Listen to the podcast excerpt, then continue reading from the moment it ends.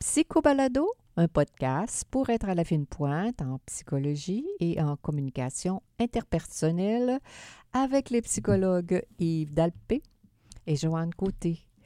Bonjour à tous. Aujourd'hui, en ce vendredi 2 octobre 2020, notre sujet principal porte le titre suivant Moment touchant en psychothérapie. Mais d'abord, le docteur Yves Dalpé nous présente succinctement quelques nouvelles tirées de recherches récentes en psychologie. Bonjour, chérie. Oui, bonjour, Joanne. En ce beau vendredi pluvieux. Et alors, le premier sujet de recherche est la COVID et la santé mentale. Mon doux, comme on entend parler de ce sujet-là hein, à, toute heure, à toute heure de la journée avec nos clients et même ici.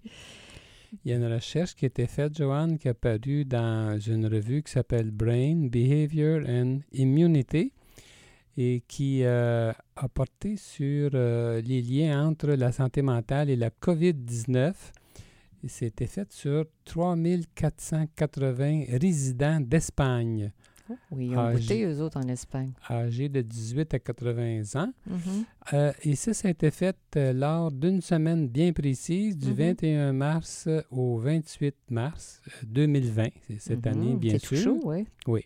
Et puis, effectivement, on a réalisé que 19 que ceux qui avaient les, symptômes de la COVID, là, alors 19 montraient des, des, des, symptômes de dépression, 22 d'anxiété généralisée et 16 de stress euh, post-traumatique. Post-traumatique. Les, les, pires qui étaient les plus touchés, c'était le, ben, les, ceux qui étaient dans la solitude.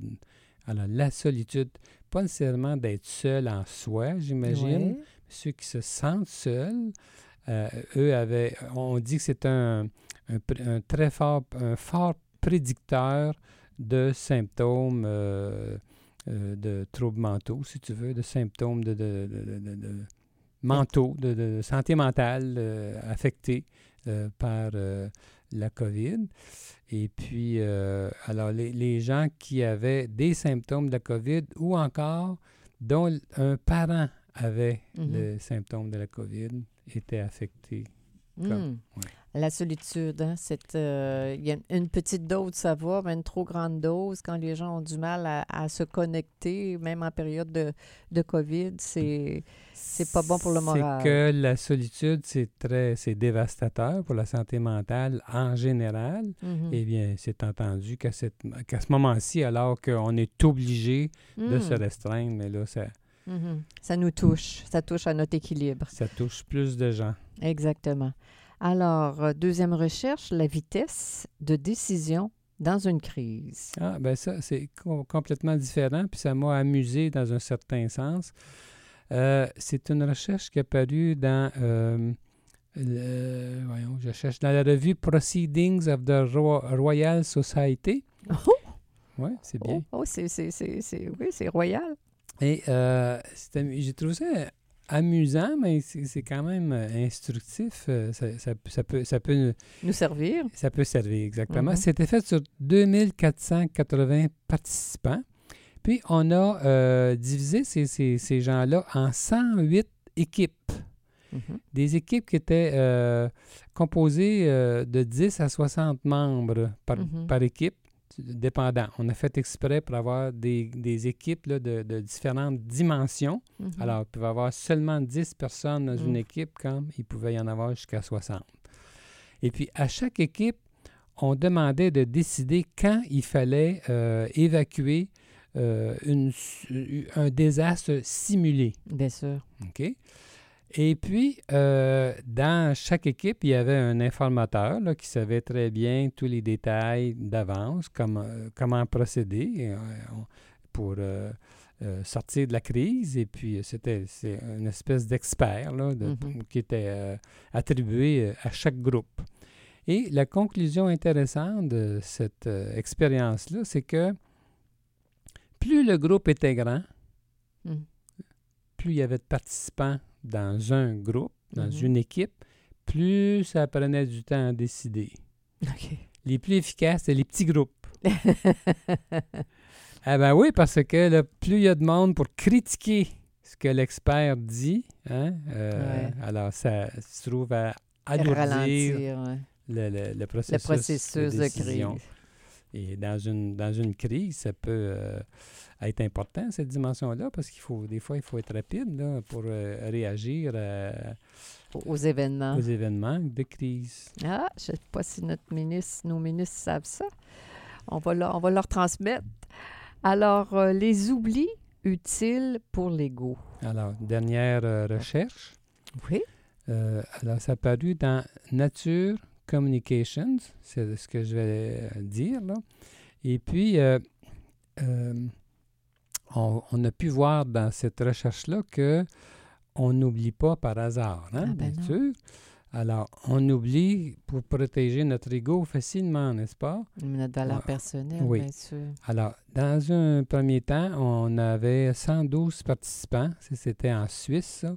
Et puis on donnait un certain nombre, euh, une, quantité d'a- d'argent Oui. euh, à, à distribuer à certaines, à des étrangers. On a, aux participants, on a dit bon, voici, vous avez tant, là, puis Oui. là, donne-en à, à des étrangers. Euh, puis tu peux en garder à toi aussi. puis euh, ensuite, on- on- on- dans un deuxième temps, on demandait aux gens, de, aux participants, de dire combien ils avaient donné, combien ils avaient gardé. oui. Puis on disait, ceux- puis on, puis on prenait la peine de dire ceux qui vont avoir bien retenu, tu sais, ceux qui vont, s- qui vont s'en rappeler comme il faut, on, on leur donnait une incitation monétaire, quelque chose, on leur donnait une récompense. Et malgré ça, ceux qui euh, avaient été les moins généreux, ils s'en rappelaient moins bien.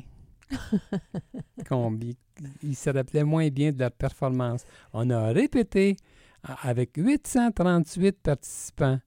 Et puis, euh, on, on leur, on leur- on leur a demandé de euh, diviser, co- comment, comment ça fonctionnait. Euh, on leur a demandé de, si ça avait été euh, fair, là, si ça avait été juste. et juste comment ils avaient réparti les, les choses. Et puis, tous ceux qui avaient été moins, euh, ça- ça- ça Moins confirme- généreux, moins généreux, ils ne s'en rappelaient pas comme il faut. Là. C'est- fallait qu'il en donne plus qu'il en garde. oui, quelque il chose s'a- comme ça. C'était pas clair. Là. Il, il y avait, il, y avait, Il y avait un doute. il y avait un doute. Puis finalement, euh, à- auprès de 1288 participants, bien, on s'est rendu compte que chez ces participants-là, c'est la même chose. Euh, ils ne se rappelaient pas comme il faut de, leur générosité ou c'était pas clair comment ils avaient euh, réparti les choses quand c'était de leur propre décision. Mais on avait pris la peine de, euh, dans une autre expérimentation, de leur dire combien ils Mhm. devaient euh, répartir. les- Mhm. Ah là, ils s'en rappelaient très bien. là, C'est clair. là, euh, ce Mhm. qu'on leur avait dit. Ils avaient fait ce qu'on leur avait dit, c'était tout clair. Mais quand c'était à partir de leur spontanéité à eux-mêmes, Mhm. là, ils doraient la pilule. Là. Ils s'avantageaient. Ils s'avantageaient. Donc, euh, le- ils avaient oublié. Alors, est-ce que tu partirais d'une recherche comme ça pour dire que ça, ça colle à, à la vie des gens qui sont plus euh, égocentriques ou... Oui. euh, Oui, oui, oui, mais, mais je, je généralise en disant qu'on est tous comme ça, j'imagine, que quand euh, que tout ce qui ne fait pas notre affaire en fonction de notre euh, ego, de notre valeur personnelle, on, on est porté à, on est porté, on, on à doit, sous... on à doit- oubli- ouais. à oublier, puis à faire toutes sortes de petites manigances inconscientes pour euh, euh, garder notre image euh, Mhm. le plus intacte possible, le plus favorable. Et voilà. Parce que c'est nous, les pauvres humains. Là, on est dans la même chaloupe. Alors maintenant, euh, on aborde notre thème qui, qui est le- les moments touchants en psychothérapie. Euh, c'est mon collègue Yves qui a eu cette idée-là, charmante idée euh, d'élaborer sur ce sujet-là qui, euh, Ben, j'espère que qui lui bien- tient à cœur. J'espère que, toi aussi, Bien Joanne, que tu vas... euh, alors, simplement, c'est que l'idée m'est venue cette semaine, c'est que euh, quand je suis devant mes clients, je suis touché par ce qu'il me raconte. Bien hein. On fait ça à la journée longue et puis chaque personne nous arrive avec ce- son univers. Et puis, euh, alors, on est souvent touché. euh, Mhm. euh, Agréablement. oui, de, de- de- de toutes sortes de façons. Mhm. Et puis, quand, là, quand j'ai pensé à ce thème-là, moment touchant en psychothérapie, c'était des, des, des beaux moments touchants. C'était ça que j'avais en tête.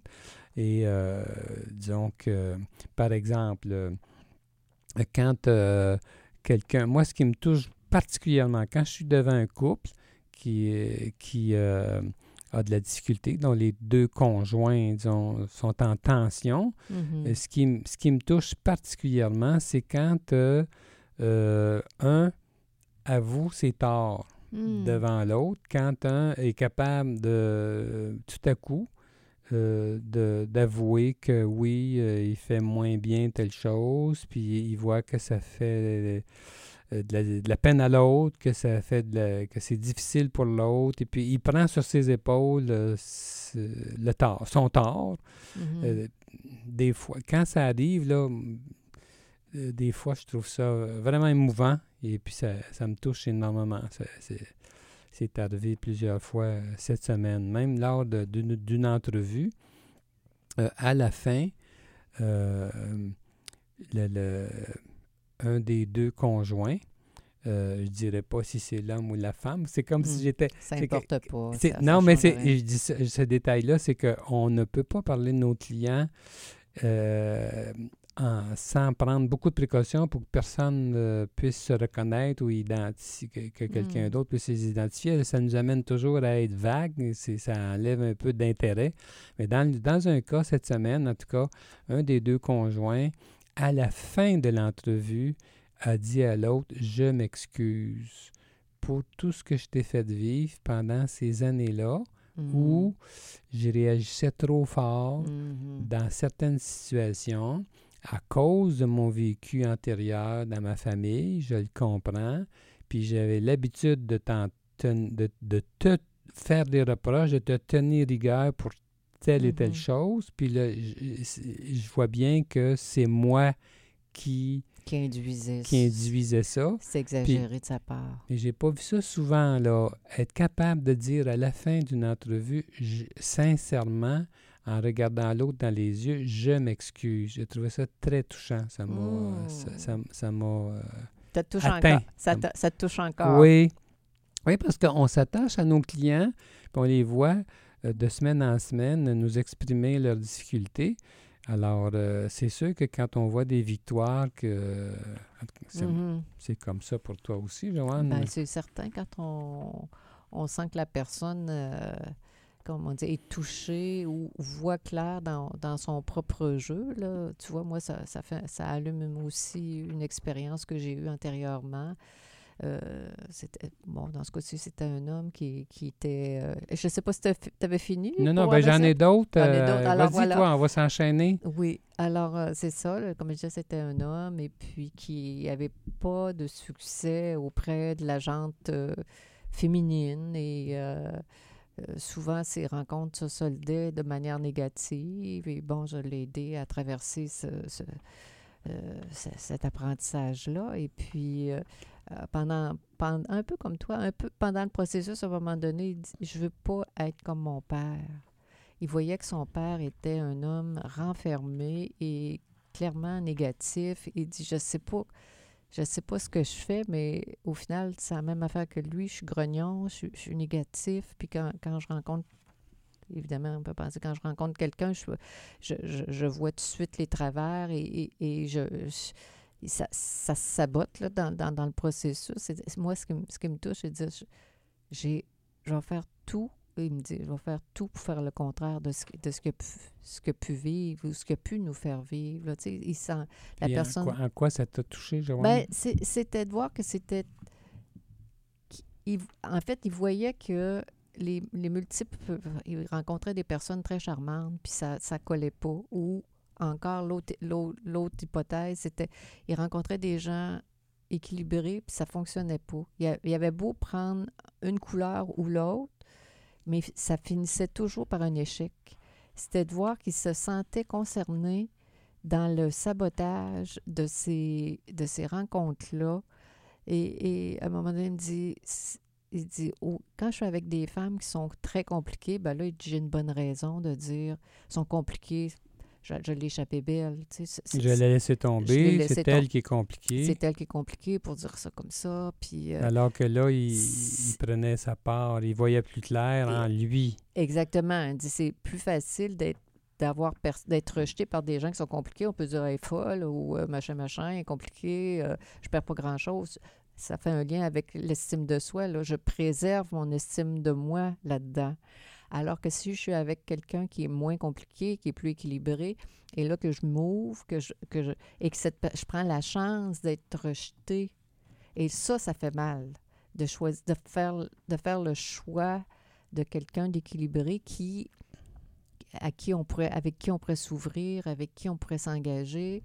Ça, alors, il s'organisait, il voyait clair dans son jeu qu'il s'organisait malheureusement pour saboter euh, ces, relations de Ça cette manière. fait plaisir de voir qu'il voyait Exactement. Je me dis, avec, avec un- une conscience comme ça, avec une, une intelligence comme ça, avec une, une motivation comme lui seul la- l'avait. Des fois aussi, euh, ce qui me touche, c'est quand quelqu'un ose m'avouer des, des choses qu'il dirait à personne, là, tu sais, qui Ah sont ben, vraiment intimes. On peut en dire de toutes sortes, mais une que j'ai entendue dernièrement, que j'ai trouvée particulièrement touchante, c'est un homme qui s'était séparé euh, d'une très belle femme. Et puis, euh, il, il avait, il avait beaucoup de difficultés. Il aimait, il aimait beaucoup. C'est plus elle qui l'a laissé tomber, finalement. Mhm. Et puis, il, il venait pas à bout de tomber en amour avec une nouvelle femme. Ah oui. Et puis, euh, finalement, il a commencé à fréquenter une femme avec qui euh, il s'entendait bien, mais il y avait certaines réserves. Et puis, il me disait qu'il ne la trouvait pas belle. Mhm. Alors, ce pauvre homme était un peu déchiré. Il la trouvait pas belle. Alors qu'il était bien avec elle, mais il réalisait bien que ça devait être parce que euh, son deuil n'était pas fait Ben de oui. son ancienne femme, mais il était mal avec ça quand Il même. se sentait coupable de. Il se sentait coupable de continuer à la voir alors que c'était agréable, mais c'est comme s'il se disait, je suis en train de lui faire de la peine peut-être, là, si elle n'est pas assez belle, je vais la laisser. euh, et puis, euh, alors il la voyait quand même jusqu'à un moment donné où, c'est ce que j'ai trouvé touchant, à un moment donné, il me dit, ben là, il dit, il s'est rendu que je la trouve belle. Ah, c'est C'est cute. ça m'a touché. Ben oui, c'est comme si. Parce Oui. que c'est. Ça, comme. C'est tellement subjectif, la beauté. Oui, peux absolument. C'est tellement. Ben, ça peut être objectif, certes, mais c'est. Oui, ça peut être très subjectif, C'est c'est clair. c'est incroyable quand, quand, quand on est nerveux, quand on a peur. Quand on est anxieux, Quand on est anxieux, quand on vient de sortir d'une relation amoureuse, quand on a eu beaucoup d'échecs amoureux, comment on peut percevoir quelqu'un avec nos yeux apeurés? Oui, c'est ça. Alors, il, a fini, puis ça s'est maintenu. Je l'ai vu assez longtemps. Pour ça, ça s'est maintenu. Et puis, euh, et c'était correct après. Là, il, il a bien compris pourquoi il, l'avait vu de même. euh, il a fait le lien avec sa résistance à, aimer, à se laisser aimer de nouveau. Il avait peur, hein, Ben comme oui. si c'était le- le- laissé- c'est son ex qui l'avait laissé. là. Il avait Oui, peur de, s- Il y avait de beau- ça. oui, Beaucoup de peur, hein, sortes. plus ouais. ou moins consciente. Fait qu'il fallait, qu'il lui trouve un défaut là, à elle, là, elle- parce qu'elle était très agréable, mais il y avait ça. Puis finalement, c'est c'est ça, sa, perception a changé. Ah oui, c'est- c'est c'est- c'est intéressant ce que tu, tu apportes là, Yves, hein, Mm. comment, comment... Puis, puis des fois, je, je me dis, des fois, quand on a des clients, quand ils sont, ils, sont- ils nous connaissent pas, ils sont stressés, des fois, à un moment donné, ils se, détre- ils se déstressent, puis là, on les voit encore plus beaux. Moi, je Oui, le, je le- vrai, ça. Je le vis avec, avec mon monde, comment plus la relation se développe, plus je les trouve beaux dans tous les sens, euh, Mm. pas juste au plan esthétique des traits, mais de leur, Mm. de leur vie, de leur... Oui. euh, Ouais. Exactement. Dans un autre cas, c'est un homme qui avait été abusé sexuellement euh, quand il était euh, jeune, il avait autour de 10 ans, quelque chose comme ça. Et puis, il avait été. euh, il avait, euh, ça, ça, avait eu une- ça l'avait rendu honteux. Ah, sûr. cette affaire-là. C'est, presque automatique, Ouais. là. Mais lui, là, dans son cas, c'est qu'il a porté la honte tellement fort toute sa vie que ça l'a rendu euh, sur ses gardes pour... euh, euh, tellement que il c'est comme s'il avait peur que les gens découvrent ça. Comme s'il avait peur que les gens se rendent compte euh, que s'il parlait, de ses affaires intimes, s'il parlait de s'il faisait des confidences, c'est comme s'il avait toujours l'impression qu'on allait peut-être euh, euh, découvrir ça, puis que ça, donc il serait honteux. Il se ferait rejeter. il se ferait rejeter, juger, ridiculiser. Alors, il, a- il- il- il ne le confiait même, il, ne l'avait même pas confié à sa femme. Ah, oui. C'était un homme qui avait un certain âge, là, puis il avait jamais. Et puis, il m'a dit que ça, ça l'avait amené à être sur ses gardes toute sa vie avec tout le monde. Et euh, ce que j'ai trouvé touchant, c'est quand il a commencé à, à raisonner tout ça, puis à se dire, ben coudon, là, euh, ce qui m'est arrivé, là, euh, c'était peut-être pas de ma faute. Ben, c'est euh, certain qu'il l'a hein, pas choisi, voyons donc. c'est certain, mais là, puis là même, il s'est mis à, à travailler tout ce véhicule-là, puis même à comprendre celui qui avait abusé de lui, euh, dans quel contexte, puis il s'est mis à relativiser, puis il s'est mis à avoir un œil plus clément par rapport à tout ça, Mhm. puis à être capable finalement d'en parler. Mais euh, je veux dire, juste d'en parler avec toi, Yves, tu l'as apprivoisé en quelque sorte. à- tu l'as aidé à- plus, plus le su- la personne a pu parler d'un sujet aussi sensible à ses yeux, à dédramatiser, à, à développer une forme de d'aisance, entre guillemets, Oui. sur ce sujet-là. mm. Puis lui qui se permet de parler à voix haute de cette expérience-là, il a bien vu que tu n'es pas parti à la course non plus. hein, Oui, c'est sûr que ça aide de créer un climat favorable à ça, puis de, de- de- de l'aider à voir ça avec d'autres yeux. Mais je- c'est un, un autre moment touchant, là, de le voir, euh, lui, Mhm. s'épanouir finalement après toutes ces années-là, Mm. et s'ouvrir, puis être capable de se Mhm. confier à- en dehors de, Mhm. de moi, euh, avec, Avec ses proches. Avec ses proches. Oui. Alors ça, c'était une belle joie, là. euh. Ben oui, des beaux moments constructifs qu'on peut vivre parce que des fois, les gens disent Mon Dieu, quelle, quelle profession vous exercez? C'est toujours dans le négatif, c'est faux. On, on en témoigne aujourd'hui, euh, j'espère, avec. euh, Ben, oui, ben, c'est sûr qu'on est dans les secrets continuellement, euh, tous les jours, hein, et puis c'est très touchant, là. Euh, Je me souviens aussi d'un autre cas, c'était une femme qui avait peur de prendre sa retraite, mhm. euh, et puis euh, elle était mal avec sa retraite Mhm. parce qu'elle ne savait pas trop pourquoi, c'était pas Mhm. très clair. Et puis, à force de s'en parler, de s'en parler, euh, euh, tranquillement, je me suis mis à avoir des soupçons, mais elle a fini par euh, me révéler que elle avait peur de prendre sa retraite parce que là, c'est comme si elle avait peur de abuser de sa liberté Mm. quand elle prendrait sa retraite et puis de tromper son mari. Ah, elle avait peur de sa, ses, son- ses pulsions sexuelles. oui, elle sa- avait peur de ses positions sexuelles. de sortir du cadre du travail qu'il avait, j'imagine, bien Bien, encadré C'est ça. toute sa vie. Il n'avait pas le temps de penser à ça. Et là, une fois que le, le travail, le, le cadenas de, Oui. serait plus là, elle, elle a peur de faire une, partir en, Oui. À- comment dire, pas en galère, là, mais quelque Oui. chose du genre.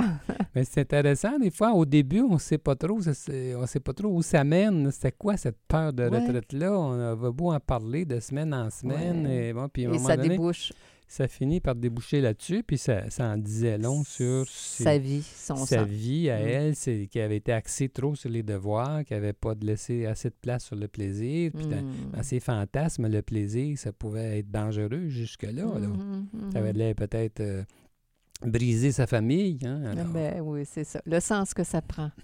C'est ça. Ah, Mm. ben, c'est touchant d'en parler. Et je... On pourrait en compter ben beaucoup. oui, hein. Mais oui, mais oui, mais tout ça Ben, pour dire que Ça te donne un goût.